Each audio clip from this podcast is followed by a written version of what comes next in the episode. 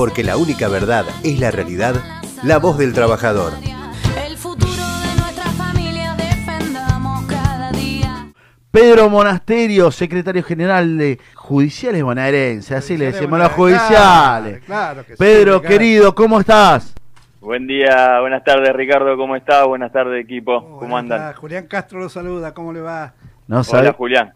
No sabes qué alegría, estamos acá con otro compañero que nos está acompañando hoy, eh, y bueno, de Irrompibles, Joel Pereiro. Hola Joel, ¿cómo estás? Buenas tardes. Encantado, Joel, Joel con J. Me acaba de mandar un mensaje de una amiga con la que hicimos radio y me dice, ah, claro, a ellos no le decís que te dicen Joel, no los corregís, es Joel con J. Lo voy a Joel, corregir. Joel, Joel, Joel. Antes que me reten. lo que me- Marco Joel, yo me acuerdo por mi, por mi sobrino. Vos sabés, Pedrito, bueno, Pedro, un amigo y la verdad un gran jugador de fútbol. Epa. El, Ah, el único, vos sabés que fue, porque bueno, aparte de pertenecer a la CTA y, y gran amigo mío, Huguito, me dice, lo tenés que, saca- lo tenés que sacar a Pedro. Y bueno, y siempre poniéndole el pecho, loco, bancando, eh, siendo vale. siempre la producción. Ahí fueron a jugar el, el campeonato, a, ¿te acordás del campeonato de la CGT? el único que corría hermoso. pobre, corría para todos lados, Pedro. Ya hicimos lo que pudimos, hicimos lo que pudimos. No, la verdad una tarde, una tarde hermosa donde tuvimos la, la oportunidad de conocer el predio de los ferroviarios y la verdad quedamos encantados y, y una muy buena jornada. Tengo muy buen recuerdo de, de aquella tarde de fútbol y, y- y de compañerismo entre todos los laburantes. Qué bueno, qué bueno saber que están, están laburando, están cerrando, están, no sé si cerraron, pero dame la primicia, ¿están o cerraron? Estaban ahí, estaban peleando mucho por el tema del salario, algunas cositas, ¿no? Así es, así es, sí, sí, sí, la verdad venimos de una de una buena semana después de, de mucha de mucha lucha, de mucha espera, eh, de, de meses muy duros. Eh, tuvimos tuvimos la buena noticia la semana pasada de, de llegar a un acuerdo paritario con el gobierno de, de. Así que sí, cerramos, un- creo yo, una, una, una buena paritaria con una cláusula de revisión en diciembre, con lo cual tenemos ahí la expectativa de, de en estos tiempos tan complicados, la verdad, eh, poder, eh, nosotros lo que, lo que veníamos planteando, era, era, un- año para no perder contra la inflación y, y la verdad que estamos muy cerca de, lograr ese objetivo. Eh, veremos si, si en diciembre podemos retomar ahí algún tipo de diálogo con, con el gobierno y, y por lo menos tratar de, de acercarnos a la inflación, eh, porque veníamos de años del anterior gobierno muy complicados, la verdad muy complicados, un gobierno que, que había venido decididamente a ajustar a, los laburantes y, la verdad que se padeció mucho. Así que vemos con alegría hoy y, y más allá de, de los números, digo, el cambio de aire me parece que ha sido fundamental porque en los últimos cuatro años nos había costado mucho entablar cualquier tipo de diálogo, cualquier tipo de negociación con, con la gestión de Vidal y, y la verdad que, que en lo que va de este año hemos tenido numerosas reuniones y, y- me parece que hemos arribado a un acuerdo que, que fue beneficioso o por lo menos eh, satisfactorio eh, atendiendo a las circunstancias para todos los compañeros y compañeras judiciales de la provincia de Buenos Aires. Vos sabés, Pedro, que eh, cómo viste, eh, a ver, mucho diálogo, buen diálogo, la verdad, bueno, siempre la verdad, como siempre Pedro te caracteriza, ¿no? Eh, ¿Cómo viste, cómo notaste el diálogo, cómo notaste, o sea, yo sé que tuvieron algunas situaciones, pero eh, lo bueno es que llegaron a buen puerto, ¿no? Y una, ¿cómo viste el diálogo? Y, se- y la dos es la pregunta del millón. 25 mensajes en 30 segundos tuve. Número, Pedro, tiranos número. Porcentaje, dice la gente. A pesar de Rosenkrantz. Era, no, mirá, Están, nosotros, eh, están todos los acá- gremios, están todos los gremios, viste, como diciendo, por favor, ¿viste? algunos dirigentes, Claro. no lo digas, Pedro. No, no, no, no, es todo, todo información pública, así que no, no hay ningún problema.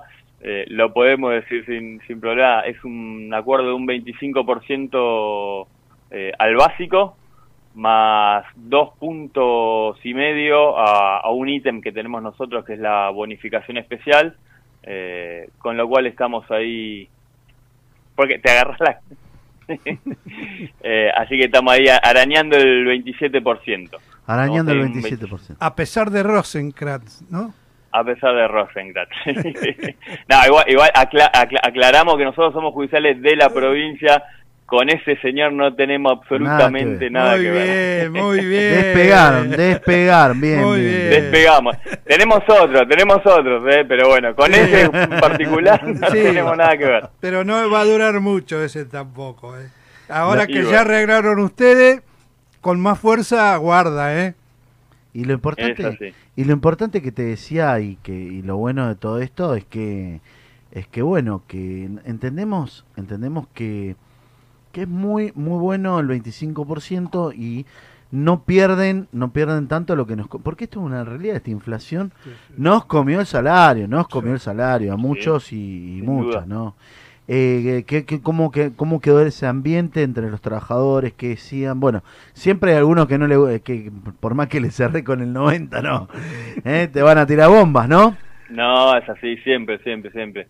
Siempre están. Pero bueno, eh, está- están los que te corren por derecha y los que te corren por izquierda, ¿viste? Siempre. Ahí está. pero pero no, la, la verdad igual que, que sí, que, que estamos en una situación muy complicada porque, como te decía antes, veníamos, veníamos de una pérdida de poder adquisitivo muy fuerte eh, y, y la verdad que uno, uno había visto la asunción de, del gobierno tanto de Alberto como, como de Axel, digo, con, con alguna expectativa y, nada, nos cruza en el medio esta situación de, de la pandemia que, que complica todo, me parece, eh, y, y la verdad que, que fueron meses muy duros eh, porque nosotros veníamos con un aumento del 9% en marzo y no habíamos tenido más aumentos, con lo cual eh, veníamos veníamos ahí hoy hasta hasta hace unas semanas veníamos con una situación muy crítica y, y la verdad que sí eh, fue, fue dura la, la negociación hubo hubo muchas idas muchas y vueltas muchas vueltas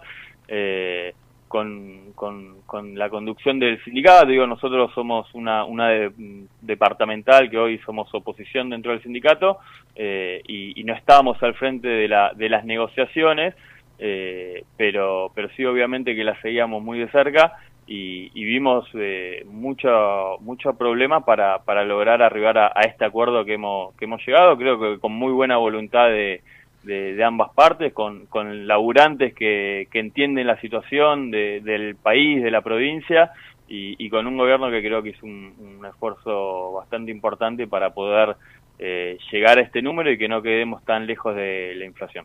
Ahora lo que viene es la reconstrucción del sistema, ¿no es cierto? Porque evidentemente si destruyeron el salario, digamos que el sistema judicial había colapsado. Así que Sí. también les queda una tarea muy dura para poder reconstruir todo ese sistema judicial, ¿no? A pesar de que tienen algunas autoridades que ha dejado el gobierno anterior que frenan todo, pero este, sí, sí, sí. les toca a usted un trabajo muy duro de reconstruir todo el sistema judicial, ¿no? Sí, sí, la verdad que es un, es un sistema que, que viene golpeado de hace mucho tiempo, donde básicamente cuando uno analiza lo- los presupuestos provinciales y, y- y lo que se destina a justicia, el presupuesto de justicia ha venido cayendo durante muchos años y, y hoy estamos en una situación bastante límite en cuanto a nombramiento de personal, en cuanto Claro. a infraestructura, eh, edificios que se caen a pedazos, Claro. eh, muchos eh, cargos que están sin cubrir y la verdad que eso repercute eh, primero en nuestras condiciones de laburo y, y fundamentalmente en, en- en el servicio de justicia para todos los, los bonaerenses. Así que sí, nos, viene- nos toca ahora un proceso de reconstrucción y como decía vos, digo, hay, hay, hay algunos personajes bastante nefastos que están bastante complicados en lo judicial. Sí, sí. Eh, al frente hoy de, de la Procuración de la Provincia de Buenos Aires sigue estando eh, Contegrán. Contegrán, sí. Y eso, y eso la verdad que es, es, es bastante complicado y me parece que, que si uno quiere un- una justicia por lo menos un poco más transparente, tiene que arrancar por, por renovar esas figuras que le hacen bastante daño a, a- a la justicia y, y- y en- y- y a todo el, el Poder Judicial.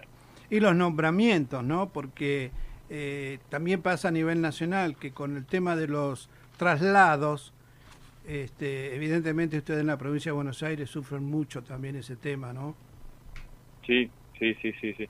Sí, la verdad que sí. Es, eh, eh, yo creo, creo que una de las cosas a la que tenemos que, apuntar también es a eh, al sistema tanto de ingreso de personal del personal administrativo judicial como al nombramiento de jueces tiene que tiene que haber una, una renovación en el Consejo de la Magistratura y nosotros obviamente como, como sindicato, como, como agrupación dentro del sindicato, eh, sostenemos la importancia de que la voz de los trabajadores sea escuchada a, a la hora de, de elegir, elegir a los jueces.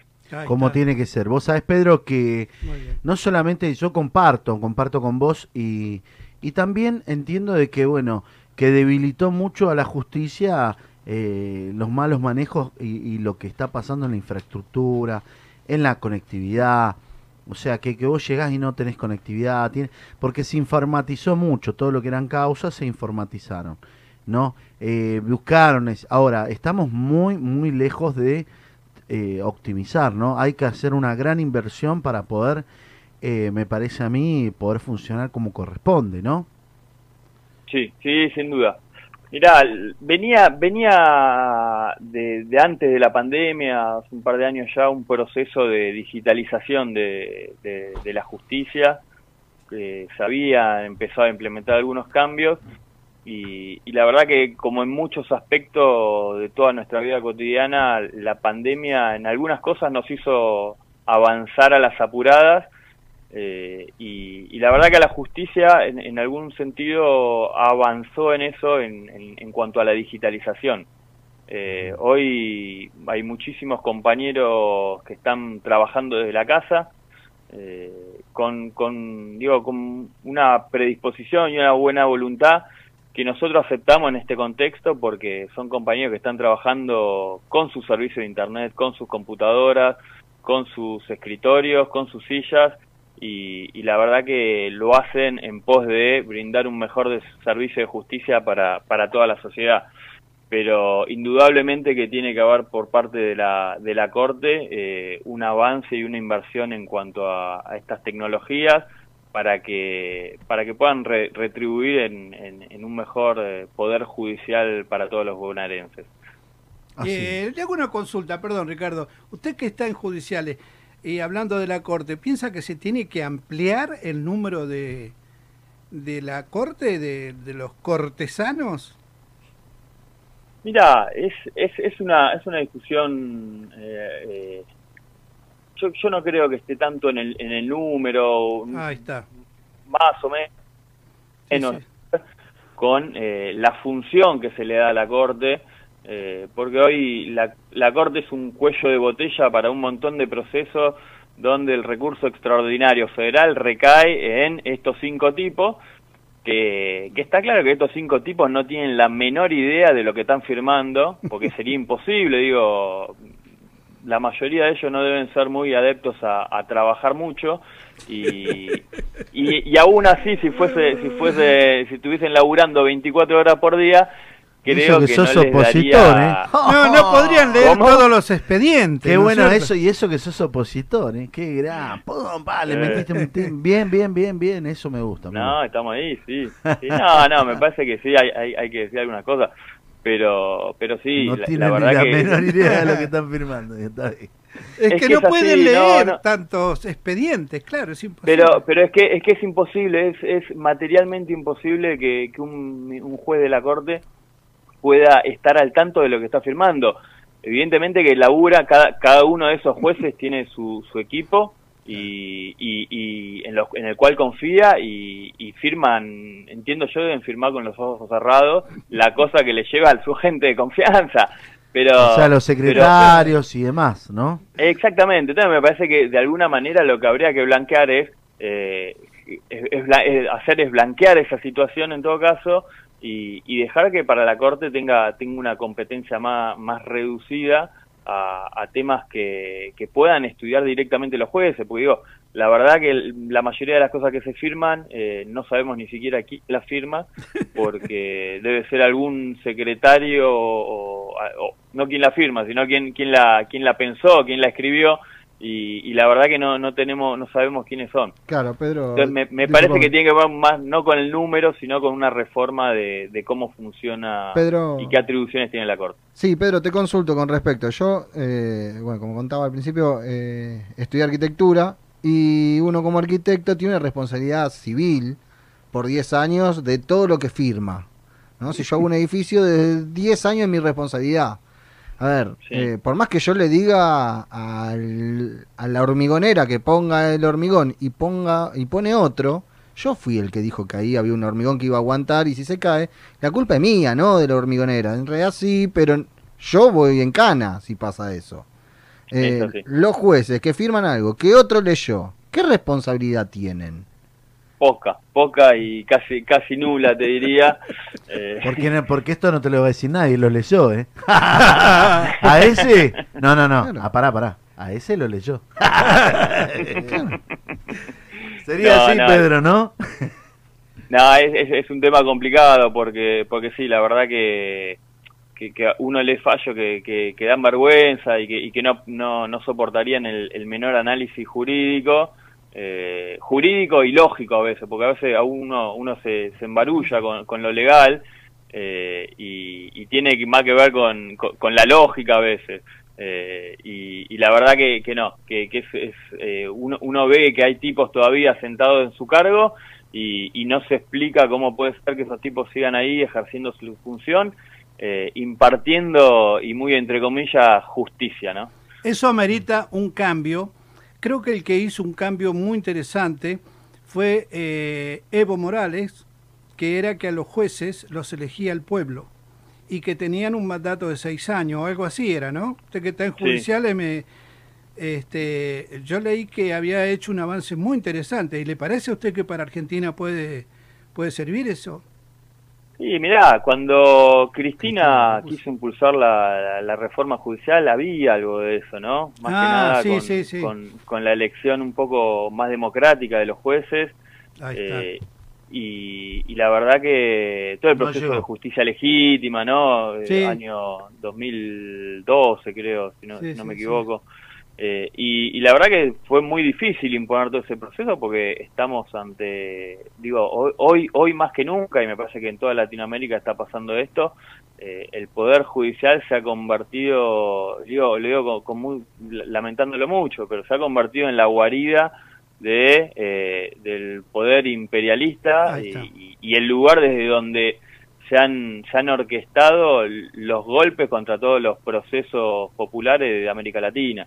Entonces, eh, estamos de acuerdo que una reforma de ese tipo sería buenísima, pero tampoco es gratis y tampoco es fácil lograr implementarla. Los que más sufren todo eso son los trabajadores, porque la ingeniería jurídico y contable que han llevado a Argentina siempre, siempre es salarios a la baja firmada por la Corte. Sí, sí, sí, sí, sí, la, es, es eh, sí, lo- lo- lo- los trabajadores y, y- y me parece que toda toda el, el pueblo, ¿no? El pueblo entendiéndose como, como el conjunto Sí, sí. De, de trabajadores y excluidos, me parece que son siempre los que pierden cuando hay un poder que responde a, a- a los grandes poderes eh, y, y no a- al pueblo como debería ser. Pedro, vos sabés que agradecerte, agradecerte por, por la charla esta de café, perdoname, te tiramos tiro por todos lados y no... Y un poquito saliendo del esquema, viste, por ahí el comandante se le... Al Es comandante no te- viene armado, viste, lo pasa es me el comandante... el comandante. El, se comando- subleva el, el coma- el comandante. ha estado de apoyo logístico de Maite, muy que, que, que gracias a Dios ya vez está mejor, pero bueno, ya y está con mucha ansiedad mi comandante.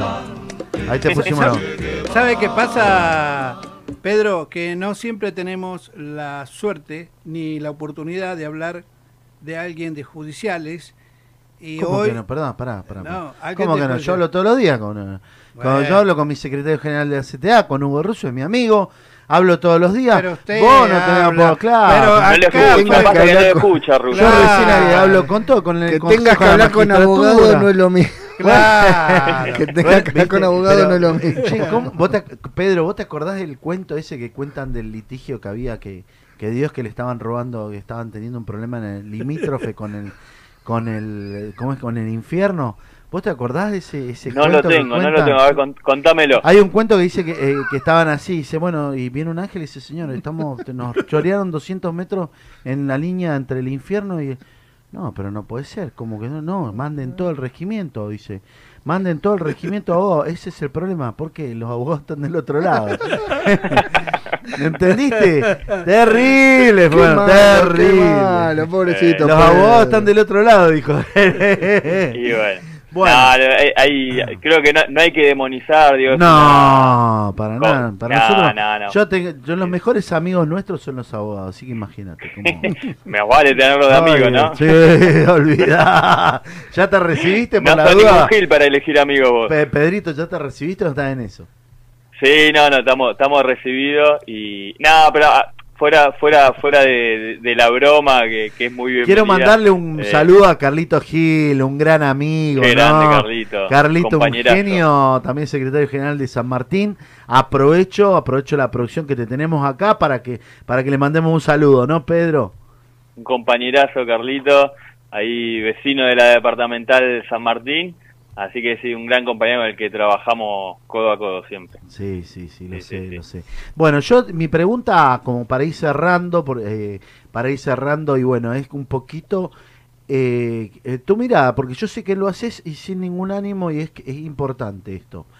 ¿Cómo es el trabajo, eh, cómo es el trabajo de la CGT Zona Norte, encabezada por este humilde eh, militante de base? Quiero que seas crítico, constructivo, no constructivo, me pegues, me mates, pero esto es importante, ¿eh? No, no, la verdad que un, un, gran, un gran laburo. Venía ahí siguiendo la, la transmisión antes y, veía la marcha que hicieron estos días al Parque de la Costa. Y importante, digo, defender siempre ahí a, a los laburantes. Eh, muy buena este, este programa que ya había tenido posibilidades de, ver, pero aprovecho para, para felicitar, digo, porque es un, una gran herramienta para transmitir la, como dice el, el- el título del programa, la voz de- del trabajador, eh, que es importante escucharla, ¿no? Es importante estos canales de, de, de información, si se quiere, accesorios a, a lo que a, lo- a los grandes medios de comunicación y, y me parece que es un laburo muy importante el que se está haciendo. Así que felicitaciones para vos, Ricardo, y para todos los compañeros. Gracias. Yo te agradezco un montón, me- para mí es un orgullo eh, poderte tener con nosotros y creo que bueno, a medida que, que vaya pasando esto, seguramente voy a tener el orgullo, el placer eh, de poder eh, tenerte en los estudios para poder charlar, debatir y que, que conozcas este estudio, que es tu casa también, como así también como, bueno, vos sabés, por, bueno, Huguito siempre va y me, me visita, pero eh, quiero que le, le, le comentes a tu consejo directivo que pronto los espero en Gaspar Campos para que tengamos un desayuno de, de trabajo donde podamos compartir, podamos charlar. ¿eh? Eh, tu casa, ¿eh? la casa del General Perona, donde estamos funcionando. La Casa de los Trabajadores. Exactamente, la casa de los trabajadores. Así que Pedro, eh, agradecerte, quiero que en nombre tuyo le, le mandes un fuerte, fuerte saludo a toda la CTA, a todos los compañeros judiciales bonaerenses y sobre todo de la, de, la departamental San Isidro, a todos y cada uno de esos trabajadores que, que siempre fueron hermanos nuestros, que siempre nos acompañaron. Y bueno, te conozco y veo que siempre estuviste en la lucha militando para el trabajador.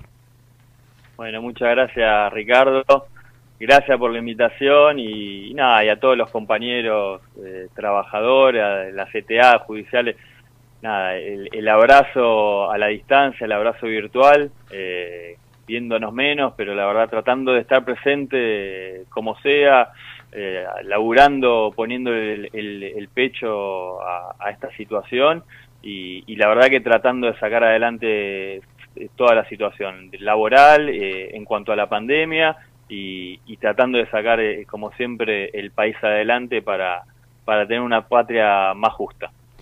Gracias. Pedrito. Un gusto. Gracias a ustedes, compañeros. Un abrazo grande. Estuvo, estuvo con nosotros Pedro Monasterio, secretario general de la Asociación Judicial Bonaerense de San Isidro.